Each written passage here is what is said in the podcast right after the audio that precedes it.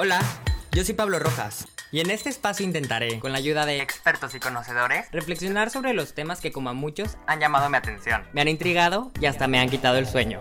Acompáñame y descubramos juntos cómo vivir más plenos, más conscientes y más despiertos.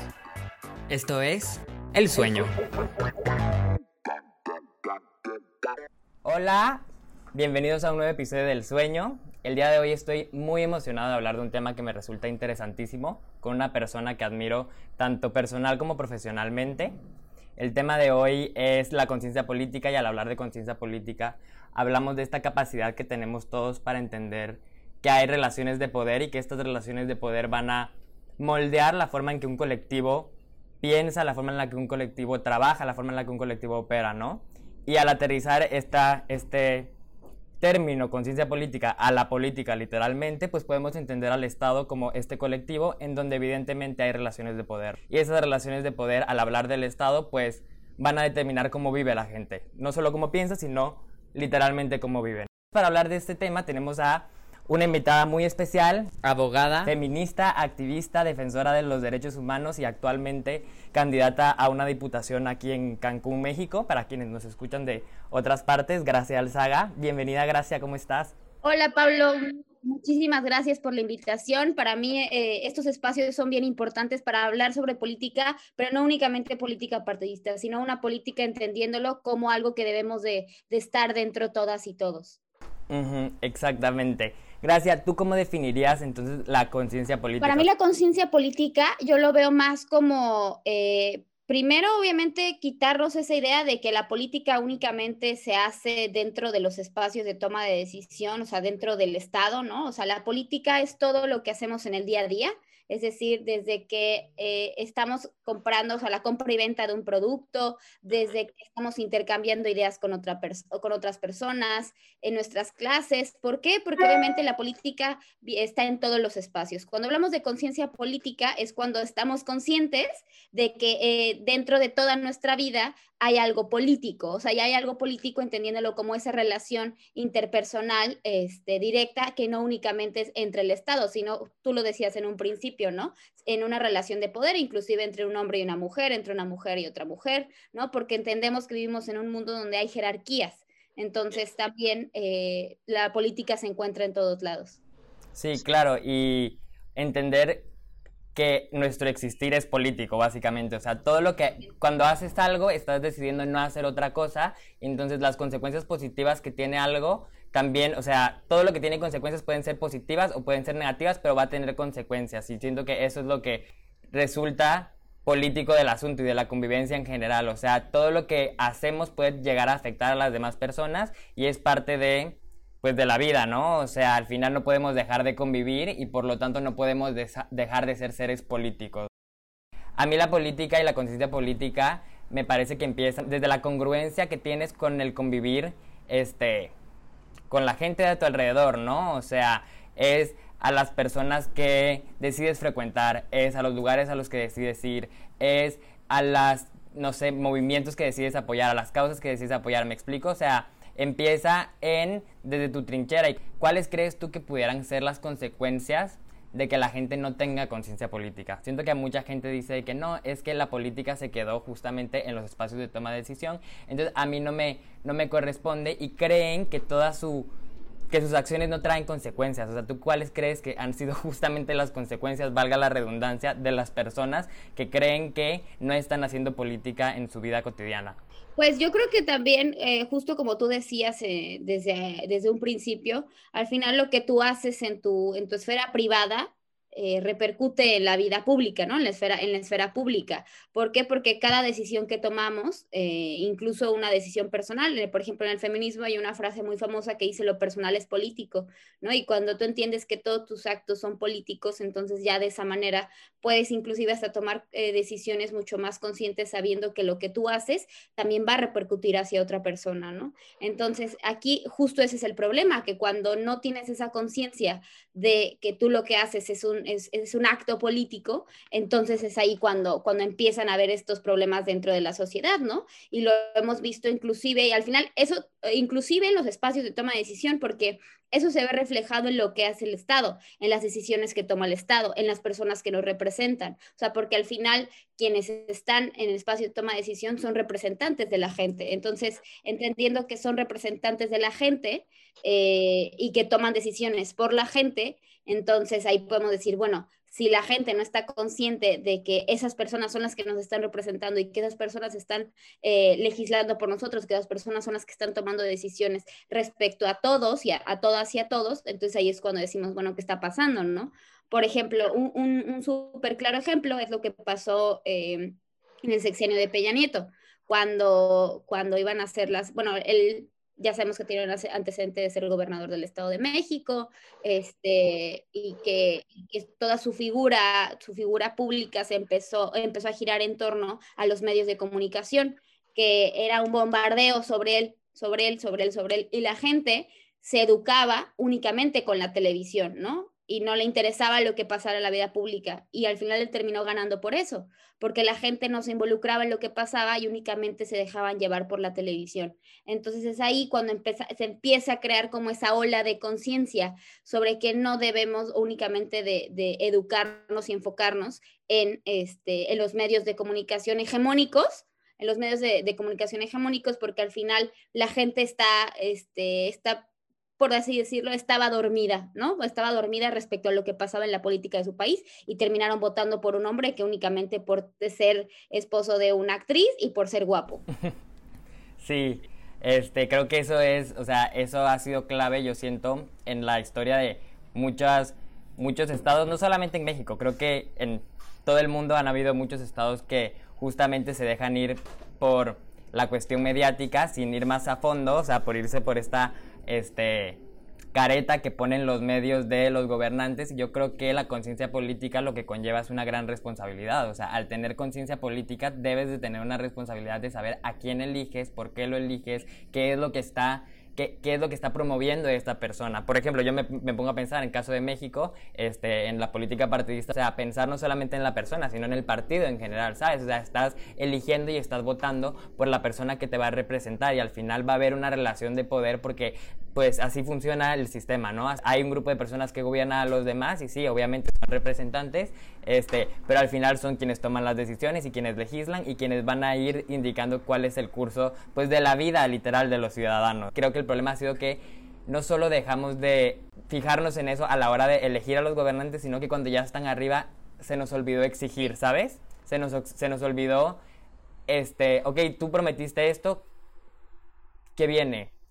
Y eso siento que ha dado este, partida a muchísimos problemas sociales porque evidentemente cuando no le exiges a tus gobernantes, pues les estás dando el poder a las personas y al final no les estás exigiendo. Entonces, sabes, el, final, la relación de poder a nivel Estado tiene que ser yo te doy, tú me das. O sea, yo te doy mi voto, yo te doy el poder de que estés al frente y de que estés arriba de todos, bueno, al frente más bien dirigiéndonos o dirigiendo el, Estado, pero tú me tienes que dar justamente todo lo que me prometiste, que por lo menos es garantizar mis derechos de pilón, ¿sabes? Y después todo lo demás que cada gobernante o que cada representante de, del Estado tenga pues prometa, ¿no? Y siento que sí nos ha faltado como comunidad en general. Ahora se está retomando más, como tú lo dices. O sea, siento que estos últimos años ha habido como una gran ola de diferentes movimientos sociales, de diferentes movimientos políticos y demás que hacen que la gente diga, ok, algo está mal aquí. Porque pues te das cuenta de todos los problemas que hay. Hay problemas de impunidad, hay problemas de corrupción, un sinfín de problemas que son y que existen porque la gente se olvidó de exigir. Porque estamos acostumbrados a que la gente que está al frente haga lo que quiera. Y siento que eso ha sido, pues, ha sido el gran problema de muchísimos estados. Este, igual, pienso que para exigir, pues hay que ser muy congruente. Lo que vas a pedir, o sea, si le vas a pedir a un estado que no sea corrupto, pues no puedes estar dando mordida cada que te para un poli. Hay que ser muy congruentes con la forma en la que nosotros nos relacionamos, porque ahí empieza la conciencia política, o sea, volvemos a lo mismo. Si ese es nuestro espacio, si desde nuestra propia persona es nuestro primer espacio político, pues hay que ser muy congruentes para también poder venir y exigirle a los gobernantes lo que queremos y exigirle a las otras personas, al no ser líderes de opinión que cumplan ciertos parámetros morales, pues también tenemos que cumplirlos nosotros. No, claro, yo pienso exactamente igual, pero también creo que hay un factor bien, bien, bien importante que eh, normalmente, primero obviamente como vivimos en un mundo, eh, sabemos, patriarcal, pero vamos a hablar, especificar sobre vivimos en un mundo capitalista y neoliberal, por lo menos en México, en la era del neoliberalismo, que eh, se inculcó mucho la individualidad, o sea, el, el, vernos únicamente sobre, sobre que las decisiones que tome yo son mías y de nadie más, o sea, me refiero a que no, no, no, vemos como ese espectro, como tú mencionabas, sobre la comunidad, sobre crear comunidad, sobre eh, tener una conciencia sobre tus, tus acciones, cómo repercuten en la vida pública, eh, cómo al final eh, justo esas, esas acciones individuales, si bien si son buenas, o sea, cuando esas acciones positivas individuales sí son buenas, pero no generan un impacto, ¿no? Porque no estás atacando el tema, el tema pues desde raíz. O sea, cuando tú te ves, te dejas de ver como un ser individual y te empiezas a ver como un ser colectivo en donde tú tienes que empezar a construir comunidad, en donde las decisiones inclusive se tienen que tomar en colectivo. Y eso me refiero desde lo más básico, tú decías, tu espacio, ¿no? Tu espacio, yo estoy hablando de tu colonia, desde conocer al vecino, desde tener juntas vecinales, desde tener un líder de colonia. ¿Por qué? Porque obviamente ahí estamos hablando de que no tú vas a llegar a exigirle al gobierno, sino va a llegar una comunidad a hablar sobre las necesidades que tiene su colonia para entonces con esa persona que representa, o sea, que representa la colonia, puedan eh, crear junto con el Estado, junto, en este caso junto con el municipio, pues eh, mejoras hacia esos, espacios. Y eso no nada más hablo de exigir, sino también hablo de, crear comunidad respecto a, eh, por ejemplo, y eso lo pongo porque también la perspectiva de género dentro de todo esto es sumamente importante. Cuando una mujer vive violencia, vive violencia dentro de su hogar, en un espacio familiar, si hay comunidad, es decir, si todas y todos los vecinos se conocen, si hay un comité, si hay una cierta organización vecinal, cuando la mujer viva violencia, no se va a quedar únicamente, eh, o sea, con la vecina escuchando que la mujer está viviendo violencia, la va a ayudar, ¿no? Y porque sabemos que lo que, a pesar de que esto sucedió, en la esfera privada, al final repercute en la vida pública, que es eso a lo que nos estamos refiriendo en un inicio. Entonces, esto eh, hace que, que, que, empiece a generar un problema dentro del espacio y ya no es un problema individual, sino ya, no es, un ya es un problema colectivo. Entonces, es, es por eso que, que, inclusive lo que decía la palabra de lo personal es político, ¿no? Porque lo que le pasa a ella al final también este, me pasa a mí como mujer, o sea, y, y no necesariamente los golpes, sino también como mujer finalmente es un, un problema de, de salud pública, es un problema que que pasa eh, eh, diariamente, o sea, es un problema que no es un caso aislado, ¿no? Entonces, a lo que me refiero con todo esto es que verlo desde un sentido más comunitario, verlo desde un sentido mucho más social y obviamente verlo desde un sentido mucho más político, ¿no? Y de esa manera yo creo que eh, no se queda únicamente en algo de, bueno, si yo no hago esto, entonces ya estoy ayudando, ¿no? O por ejemplo, con lo famoso de los popotes yo sí soy partidaria, está muy bien, está muy bien, salvamos tortugas, pero finalmente las grandes empresas siguen produciendo plástico. Las grandes empresas siguen produciendo este, materiales tóxicos que se van al mar y al final nosotras y nosotros somos los que estamos preocupados por no usar un popote porque las tortugas se van a morir. ¿no? Cuando los problemas inicialmente vienen de las empresas, no es un problema individual, es un problema colectivo y todos tendremos que voltear a ver qué es lo que está sucediendo dentro de las empresas, ¿no?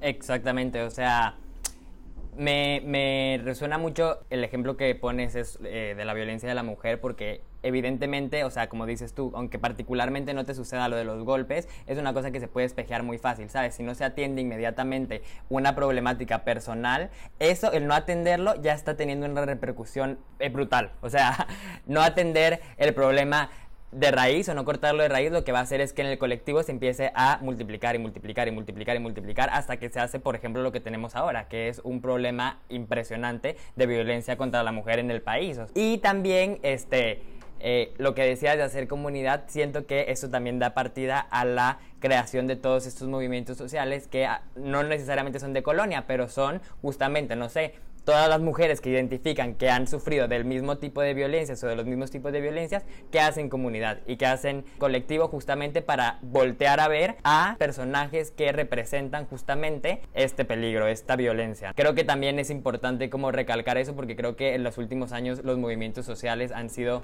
grandes partidarios del despertar de la conciencia política.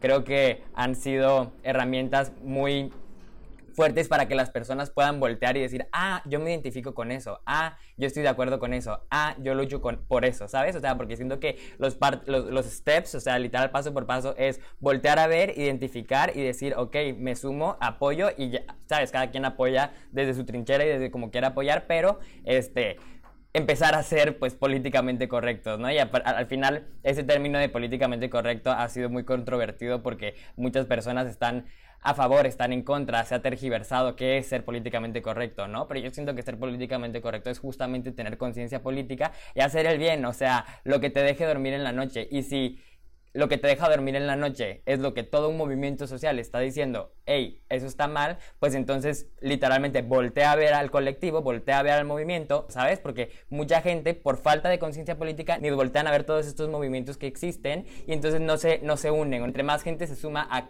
cualquier causa, más probabilidad hay de que se pueda resolver el problema que se está buscando resolver, ¿no? Tienes toda la razón en, eso de que tenemos que hacer este, comunidad y porque sí, lo personal, como dices, es político y se hace político y se hace cada vez más político en el momento en el que empiezas a sumar a más gente, porque al final nadie está solo, nada le pasa solamente a una sola persona, ¿me explico? Y sobre todo cuando se trata de temas políticos, de temas sociales, o sea, habrá más, más personas que te puedan entender, que te puedan apoyar y que puedan sumarle fuerza a justamente la cosa que se debe de corregir.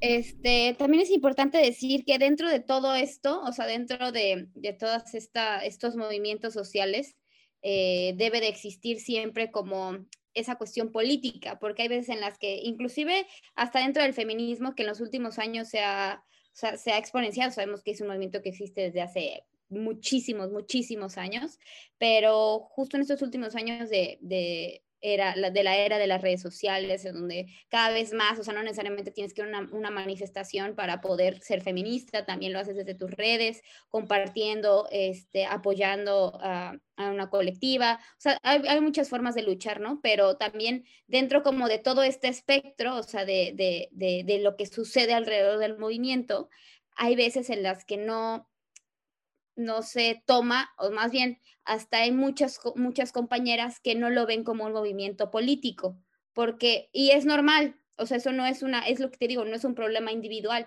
es un problema estructural, porque aquí por lo menos en México, ¿no? Primero tenemos un gobierno, bueno, teníamos un gobierno que nos gobernó 81 eh, años, iba a decir 70, pero fueron 81 años, ¿no? Y tenemos el PAN que gobernó otros 12 años y ahorita estamos en un, o sea, independientemente de, de, posturas a favor o en contra o que, o que existan ciertas cosas, estamos como en un periodo, se llama, digo, independientemente de las posturas de cada persona, en un periodo de transformación por esa era de, de política, digo, de, partidos hegemónicos, ¿no? Entonces, eh, al final, ¿por qué menciono esto? Porque estuvimos 81 años dormidos, ¿no? O sea, dormidos y dormidas, y obviamente eso no hablo de, del feminismo, porque el feminismo siempre estuvo ahí, ¿no? Pero a lo que voy es que todo el tiempo nos, nos han hecho creer y nos hicieron creer que la política era de unos cuantos y no era de todas y de todos. Entonces, cuando hablamos, cuando de repente llega un movimiento que te dice, no, o sea, si es de todas, ¿no? Y, y, y hay muchos que hasta ahorita dicen, ay, no, es que el feminismo, hasta, el, hasta muchos dicen fielmente, el feminismo no es político. Claro que sí, Claro que sí, porque cuando entendemos que todo es político, que todo lo que pasa alrededor, entonces ya decimos va, ¿no? Y, que, y también entender que, este, que no nada más todo es político y que sí el movimiento feminista es, es, es clave para, para la, toma de decisiones, clave para, para, para todos los espacios, pero también obviamente hay otras luchas que, que, están ahí, que están ahí y que, y que importan, por ejemplo, el movimiento respecto al cambio climático, ¿no? O sea, al cambio climático, pero también, o sea, no, estoy hablando como tal únicamente de esos movimientos, sino también que todos estos movimientos tienen que tener un sentido político y no dejarlo únicamente en lo individual. Y aparte, hay un factor que es muy importante dentro de todos esos movimientos, que es la conciencia de clase. Entender que no nos afecta de la misma manera eh, un problema entender que eh, por lo menos aquí en México existe una desigualdad impresionante en donde por lo menos, bueno, ahorita ya salieron de la pobreza más personas, pero es más o menos el 40% de, de la población en México vive en situación de pobreza y dentro de ese 41, el 0.1% vive en situación de pobreza extrema. Entonces, cuando entendemos que dentro de todos esos movimientos políticos, eh, debe de existir una conciencia de clase, o sea, conciencia de clase, debe de existir una postura a favor del de el antirracismo, debe existir una postura a favor del decolonialismo, deben de existir anticapitalismo, muchas posturas que al final hacen que tu movimiento se vuelva un movimiento político en, en favor de los derechos humanos de todas las personas de manera diferenciada, ¿no? O sea, no podemos, por ejemplo, eh, hablar del acceso a la, interrupción legal del embarazo, ¿no? Porque, ah, o sea, sí, está muy bien, pero no verlo como una manera integral. Por ejemplo, hay mujeres, por lo menos las mujeres que están en situación de pobreza, a las que a lo mejor no les interesa la interrupción legal del embarazo y es válido. ¿Por qué? Porque ellas lo que les están haciendo es esterilización forzada. ¿Por qué? Porque bajo el estigma de que son mujeres eh, eh, pobres, entonces es ahí cuando existe otra violación a sus derechos humanos. Entonces, ¿por qué me, voy, me estoy como yendo para allá? Porque al final todas las personas vivimos situaciones diferenciadas, ¿no? Que no son individuales, son colectivas, pero dentro de todo ese movimiento, de todos esos movimientos por el cambio climático, por el feminismo, inclusive el veganismo, si no existe una conciencia de clase, si no existe una diferencia respecto a las vivencias que tienen las clases sociales y que eh, constantemente hay una lucha de clases, entonces es, ahí cuando nos perdemos mucho respecto al, al, objetivo o a los objetivos que existen. Exactamente, porque en vez de incluir lo que haces es que excluyes, o sea, justamente la existencia de todos estos movimientos es conseguir que las personas que están siendo este, segregadas, por así decirlo, discriminadas o están siendo de cierta forma este, afectadas negativamente por la forma en la que opera el sistema, pues lo que necesitan es una inclusión para que todos sus derechos se, se respeten, para que todo por lo que están luchando se lleve a cabo, ¿no? Entonces, al no tener conciencia de clase, al no tener perspectiva de género, al no tener una conciencia racial, al no ser de coloniales, al no tener como todas estas, todos los elementos que tú decías, lo que haces es que excluyes, excluyes a gente incluso dentro del mismo movimiento y por eso es tan importante tener conciencia política cuando se trata de estos. Porque si imagínate, si personalmente, si individualmente ya todo es, o sea, nada es personal, como dices, todo es político, imagínate en colectivo, todo es aún más político. Entonces la responsabilidad que ya tienes tú como persona de tener conciencia política como, como movimiento en general, o sea, es muchísimo mayor, o sea, porque como movimiento lo que tienes que hacer es abrazar, es, ¿sabes? Es proteger, es cuidar y es dar la cara. Al final es lo que hablábamos como la colonia, ¿no? Al ser todo un colectivo, tú vas y entonces volteas a ver no sé si en la colonia está pasando algo y tienes que checar a las autoridades, pues es mejor verlo como colonia y no verlo como individual. Igual, o sea, igual en el movimiento, o sea, si está pasando algo a alguien del movimiento, no sé, pensar, por ejemplo, que en la, en la lucha LGBT no se incluyan a las mujeres trans negras, ¿sabes? O sea, que es muy, que es muy específico, pero las mujeres trans negras son las personas del colectivo LGBT que más son asesinadas, o sea, que tienen más mayor violencia. Entonces, si no lo incluyes, o sea, si no tienes una perspectiva de cada una de las individualidades de las personas, pues estás excluyendo. Y ahí empieza también la conciencia política en, a, nivel, a nivel movimiento este, social, ¿no? ¿Cuál crees tú que sea la línea entre tener conciencia política y responsabilizar al Estado por todo lo que está mal en la comunidad? Siento que pasa mucho que muchas personas como que se cuelgan del gobierno y dicen, no, es que todo está mal por culpa del gobierno, ¿sabes? Y entonces prefiero ver hacia allá en vez de ver hacia acá. Y no solamente a nivel personal, o sea, volvemos a lo mismo. A nivel movimientos, hay muchos movimientos también, o muchos personajes en ciertos movimientos que empiezan a este, responsabilizar al gobierno por todo y no voltean a verse a, a, ellos mismos como organización. Eh, yo creo que es muy importante ver, eh, o sea, sí, obviamente el gobierno eh, debe ser el, principal eh, encargado de, velar por tus derechos humanos, es el, es el encargado de cubrir esas necesidades, este, esas necesidades de, básicas de las personas, ¿no? Y eso, eso es algo que, que inclusive a veces se olvida mucho, ¿no? O sea, o se olvida mucho porque también las mismas personas dentro de esa individualidad que tanto nos, nos, corroe y que tanto permea dentro de la vida pública, eh, tenemos visiones muy, muy, como decía, el Estado tiene la, el Estado tiene la responsabilidad, pero si tú no trabajas, eh, y, digo, si eres pobre, ¿por qué no trabajas? ¿No? O si no le echas ganas, no, este, no vas a, poder tener un coche, una casa y no vas a poder vivir aquí en la, no sé, en la supermanzana 30 de Cancún, en el centro de Cancún. Eh, o sea, son como varias cuestiones que al final este, eh, están muy encontradas. ¿No? Están muy encontradas porque esto del echaleganismo, esta, esta, esta visión de, de si tú no haces tal cosa, entonces no vas a salir adelante. Cuando no, no se entiende que vivimos en un país, por lo menos en donde todas esas desigualdades son estructurales, son estructurales y son sistemáticas, y que también la violación a los derechos humanos son sistemáticas y, y también es algo que cuesta mucho trabajo eh, poder resarcir el daño que ha, que ha estado eh, pues presente durante muchísimos sexenios.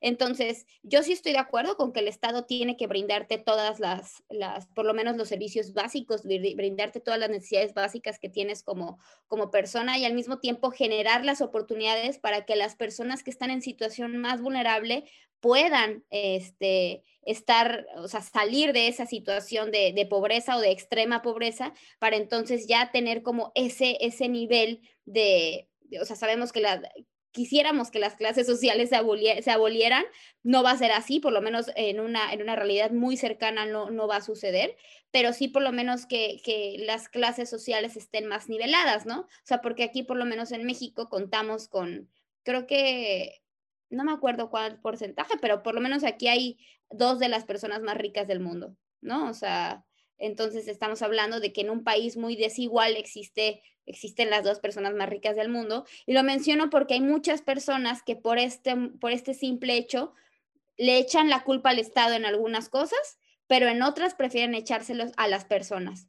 ¿no? Y a las personas y desde una visión clasista, desde una, desde una visión muy discriminatoria en donde se deja de ver que estos problemas son estructurales. Entonces, ¿el Estado tiene una gran responsabilidad? Sí, también. Pero nosotros ver que también nos corresponden ciertas cosas y el, el, el, si, si viéramos más sobre esa comunidad, si construyéramos más en colectivo. De hecho, hay una frase que a mí me gusta mucho que la dice una organización que se llama nosotros con X, que es eh, hacer juntos lo que es uno sola, una, lo que una sola persona no puede, ¿no? Entonces, sí creo que también eh, si empezamos a ver como la vida como un poco más hacia allá, si empezamos a ver que, eh, que el Estado, sí, dentro de esa conciencia política entendemos que es un Estado eh, patriarcal, que es un estado, es un estado capitalista, que es un estado represor, todo, todo lo que ya sabemos, pero también sabemos que no va a acabar el día de mañana. Y el no verlo como un enemigo, sino también verlo como un aliado para que haya esto, ¿no? O sea, haya como esta, esta, esta unión, porque al final el Estado eh, puede hacer como si cumpliera con todo, o sea, como si sí, ¿sabes qué? Yo estoy cumpliendo, por ejemplo, el artículo el artículo, creo que el, cuarto o el quinto constitucional, habla sobre una vivienda digna, ¿no? Eh, pero aquí estamos hablando de una ambigüedad sobre la, o sea, sobre la dignidad. ¿Qué es una vivienda digna? En Yucatán lo vimos con el gobernador eh, Mauricio Vila. No sé si viste que les construyó unas casitas en un pueblito, una, es que es una casita, es un cuarto, es, un, es una trinchera, es así, no es nada. Ajá, y, y, y, ¿por qué? Porque eh, desde ahí, o sea, desde, dice, bueno, es que está en la ley, ¿no? Dice vivienda digna y eso es vivienda digna. Y para el Estado está haciendo lo correcto, pero ¿qué hicieron las personas? Unirse y denunciar y decir, no, eso no es correcto, eso no es una vivienda digna. Pero no fue una persona la que dijo eso, fueron muchas y hay personas que están luchando para que el Estado pueda ver al final que no es vivienda digna, sino es vivienda adecuada. Y así también hablamos de una progresividad de derechos humanos, hablamos de que las personas al mismo tiempo exigen, el Estado cede y entonces ya se vuelve, sigue habiendo una lucha de poderes, sí, pero puede haber esa, esa, ese último fin que es eh, pues la felicidad, obviamente según los teóricos, los teóricos del derecho y de la política. Sí, y creo que el problema justo ha sido que existe una lucha de poderes entre el Estado y el pueblo, cuando debería de ser trabajamos de la mano. Nos hemos visto en, o sea, toda la historia de muchísimos países, se ha visto que el pueblo tiene que pelear contra los gobernantes, cuando debería de ser todo lo contrario, o sea, los gobernantes están ahí justamente para para representar, o sea, lo que, lo que decíamos, ¿no? Hay una frase que tú dijiste en una entrevista y que me encantó y que la tengo literalmente tatuada en la mente, que es, la política es muy buena, lo malo es que hay personas que han eh, tomado la política como su negocio personal. Literalmente vi esa frase y dije que, güey, literal. O sea, a mí me, me conflictúa mucho que he convivido, he tenido la oportunidad de convivir con personas que tienen aspiraciones políticas, ¿no? Y me doy cuenta que la intención es llegar a hacer política justamente por la posición de poder, no necesariamente porque tengan esta intención de representar a un grupo de personas, ¿no? Y a mí me, ah, me, me, causa mucho conflicto porque justamente lo que repercute y lo que logra eso es que cuando lleguen al poder estas personas, porque son las que se están lanzando, porque los demás dicen, ay no, no quiero hacer política, no me interesa, entonces quienes sí quieren son estas personas que quieren estar en el poder, o sea, quieren hacer política por estar en el poder, no por ayudar, y cuando llegan no están velando por los intereses de la comunidad, o sea, entonces la comunidad viene esto, en vez de ser una relación de poder sana, lo que hay es una lucha de poderes, porque yo estoy queriendo en el o sea, yo estoy en el poder haciendo negocio, o sea, todo el dinero que debería estarse utilizando para diferentes cosas, diferentes organismos públicos, se están utilizando para mi cartera. O sea, ¿sabes? Como que eso sucede y siento que la conciencia política en el, a nivel Estado empieza en no darle el poder a las personas que tienen esa agenda. O sea, fijarte muy bien en quién estás escogiendo y por qué lo estás escogiendo y para qué lo estás escogiendo. O sea, cuál es la agenda de la persona que te va a representar para que en el momento en el que tú necesites apoyo o ayuda del Estado haya un representante ahí que te lo vaya a dar, no un representante que te vaya a dar la espalda o que se vaya a salir de un dictamen. O sea, ¿me explico? Cosas así, o sea, que es como... Si están ahí, están ahí por algo, me explico. Tienes que, o sea, y muchas veces llegan ahí porque nunca tuvimos la conciencia y los dejamos llegar hasta ahí. O sea, y ya están en ese lugar de poder y es muy difícil en sistemas como los de muchos países latinoamericanos, es muy difícil sacar a las personas que ya están sentadas y aplastadas en esa silla. Entonces sí tenemos que ser muy responsables a la hora de, de elegir a los gobernantes y ser muy responsables a la hora de exigir también, o sea, exigir este, que se velen por los intereses de todos y de todas y que los que lo hagan sean las personas que están ahí adelante, ¿no? Gracias. Me gustaría que nos dieras un consejo o que nos dieras algún tip a esas personas que quieren empezar a ser políticamente conscientes, pero que no saben cómo, no saben dónde empezar, porque piensan justamente, tienen esta percepción de que la política es ajena. ¿Cómo empiezo yo hoy a ser políticamente consciente? ¿Cómo empiezo yo a exigir mis derechos? ¿Cómo empiezo yo a cambiar mis actitudes, a politizar mis, mis acciones este, diarias sin necesidad de irnos al Estado? Diariamente, o sea, cómo empiezo yo a ser políticamente consciente? Primero, yo creo que, eh, bueno, me voy a remitir antes de darlo el consejo a decir algo muy breve de lo que dijiste. Yo creo que es muy importante, que creo que lo mejor puede venir también de la mano con lo del consejo, este, es sobre no nada más creer que la democracia se vive en las urnas, ¿no? O sea, por lo menos ahorita en, estas elecciones que vienen no es únicamente votando o no haciéndolo, ¿no? Porque también hay personas que ejercen la democracia no haciéndolo de una manera consciente, ¿no? decir, bueno, no me representa nadie, pues no voy a votar, ¿no? Pero finalmente eso es visión, eh, y eso es también un, un, este, siempre un debate, ¿no? O sea, que sí tienes que votar porque esto es tu obligación, pero pues ahí hay como ciertas contradicciones. Pero de todas maneras, a lo que voy con esto es que la democracia no únicamente se ejerce en las urnas, se, se ejerce inclusive, primero obviamente dentro de todo de, o sea, cuando la persona ya fue electa, mucho antes de que haya sido electa, eh, en este momento en donde los partidos están escogiendo a las personas que van a ser quienes van a, representarles en, dentro de las elecciones eh, para, contra otros candidatos o candidatas, etcétera. Entonces, entender que tienes que conocer los perfiles, tienes también que exigirles, tienes que, o sea, también conocerles, ¿no? No únicamente cuando ya estén en el poder, tú lo dijiste, o sea, porque al final esas personas no terminan representándonos o no terminan siendo, pues, quienes... Eh, o sea, quienes lucharon o quienes al final estuvieron desde un principio, ¿no? Ahora, dentro de como englobando lo que dijiste respecto al consejo para las personas que quieren como politizarse, las personas que quieren este, saber qué está sucediendo en la vida pública, exigir sus derechos, eh, yo les diría primero que conozcan sus derechos, que los conozcan. Eh, la verdad, yo, o sea, creo que voy a empezar a hacerlo. Ayer, ayer lo dije en una plática, pero lo voy a empezar a hacer, que por lo menos las personas aquí, eh, o sea, hablando específicamente de México, por lo menos conozcan el artículo primero al 29 constitucional, porque esos son los, o sea, los derechos que reconoce la Constitución. y, y que obviamente es, a veces es muy difícil entenderlo, ¿no? Porque sí tiene palabras muy, este, pues muy de derecho, ¿no? Pero también de eso se trata, o sea, encontrar, buscar, eh, tenemos todas y todos, por lo menos eh, dentro de nuestra, o sea, hablando de, yo sé que no todas y todos tenemos acceso al Internet, pero sí la gran mayoría de las personas. Entonces, si tú tienes acceso a Internet, entonces infórmate sobre tus derechos, conoce tus derechos. Eso es muy importante para poder exigirlos. Eh, otra cosa es también involúcrate en lo que está sucediendo en la vida pública del país. Algo por lo menos que ha sucedido muy bueno, independientemente de que estemos a favor o en contra, lo que sea, es que en este último sexenio eh, cada vez se visibilizan más las cosas, ¿no? O sea, por lo menos el presidente en la mañanera habla sobre todo lo que está sucediendo y todos los diarios hablan sobre eso y las personas ya están hablando sobre eso, las personas ya se están politizando, digo, en sentido negativo o positivo, pero las personas ya están conociendo sobre lo que está sucediendo en el país. Y eso es maravilloso porque todas y todos tenemos que estar involucrados, porque todo lo que suceda de una u otra forma nos va a repercutir. Y si no nos repercute a nosotras y a nosotros en un primer momento, sí a nuestros, a, las, generaciones más pequeñas o a las generaciones más futuras, ¿no? Entonces, eh, eso sería como eh, eh, el consejo principal y por otra parte, que finalmente ver que existen problemas estructurales que no se van a solucionar contigo únicamente, sino también creando esa comunidad y, me remito a lo que dije en un principio sobre que no necesariamente tienes que estar en el movimiento social, o sea, no necesariamente tienes que como mujer ser feminista o como hombre estar en algún movimiento o, o sea, en algún movimiento de, de, hombres, ¿no? O, o, por ejemplo, no tienes que ser parte de la comunidad LGBT, no tienes que ser este, parte de, de alguna sociedad civil, no lo tiene, o sea, sería obviamente muy bueno, ¿no? Pero de todas maneras, eh, yo siento que desde ¿Cómo empiezas a construir esa comunidad dentro de tu colonia?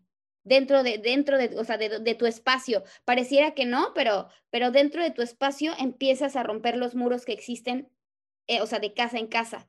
Entonces, cuando tú rompes esos muros desde tu círculo más cercano, desde, desde el lugar donde habitas, donde vives, entonces de esa manera también puedes empezar a ver que tus problemas no son únicamente tuyos, sino también de otras personas y que esas soluciones que pueden encontrar pueden ser de manera conjunta y no hay nada mejor que eso. Y de esa manera puede ir creciendo y pueden encontrar oportunidades, puede haber alguien que les represente, pueden empezar, o sea, de ahí pueden salir muchísimas ideas que se pueden hacer dentro de, la colonia o fuera de ella. Pero el primer momento, el, el primer instante es dentro de tus espacios, inclusive dentro de tu escuela o sea, dentro de tu escuela, estando en, la sociedad de alumnos, porque también desde ahí generas, generas cambios significativos, ¿no? Si bien no, no, mm, a lo mejor por, por los mismos reglamentos de la escuela no son cambios estructurales, pero finalmente estás construyendo esa comunidad que hace falta, ¿no? Eh, dentro de tus espacios de trabajo, dentro de cualquier lugar, inclusive dentro de los espacios de trabajo, el ejemplo más, más claro son los sindicatos. ¿No? Los sindicatos se reúnen para exigir sus derechos en frente un, o sea, frente al patrón, ¿no? Frente al patrón por esa relación de poder que existe. Entonces, finalmente es esa construcción de comunidad porque hace falta, hace falta porque, porque no podemos nada más permitir que el Estado tenga como toda esa, esa chamba de que sí, de, que, de, hacer que sucedan las cosas, ¿no? Yo creo que también de este lado habemos muchas personas que queremos hacer muchos cambios y entre más personas se unan, pues obviamente mucho mejor. Me encantó el consejo. Y creo que nada más adicional a eso, ser muy congruentes, ser muy congruentes con lo que creemos y con lo que exigimos, o sea, al final si estamos volviendo a ver al Estado y exigiendo esto, y si estamos este, pidiendo eh, a los movimientos sociales que sigan ciertos parámetros o, ¿sabes? Si estamos exigiendo algo, hay que ser muy congruentes en nuestra vida cotidiana también, o sea, no comulgar con las cosas que van en contra de lo que, de nuestros valores morales, literal, ¿sabes? O sea, si estás en contra de la violación, entonces no te lleves con violadores. Si estás en contra de la corrupción, entonces no te lleves con gente que es corrupta. Si estás en contra de los asesinatos, no te lleves con asesinos, ¿sabes? O sea, sí creo que parte, además de todo lo que dijiste, siento que ser muy congruente con todo lo que exigimos y con todo lo que hacemos. Pues gracias, muchísimas gracias por acompañarnos. Fue un gustazo hablar contigo. Me parece que fue una plática súper interesante. Muchísimas gracias por la invitación, Pablo. De verdad que gusto estar aquí y pues vamos a generar conciencia política porque la revolución de las conciencias es muy importante. Así es. Gracias. Bye. Puedes seguirnos en Instagram y en Facebook como arroba elsueno.mx y en Twitter como arroba elsueno-mx. Si te gustó el contenido que acabas de escuchar, compártelo con familiares y amigos y que cada vez seamos más las personas conscientes y despiertas. Nos vemos en el próximo episodio.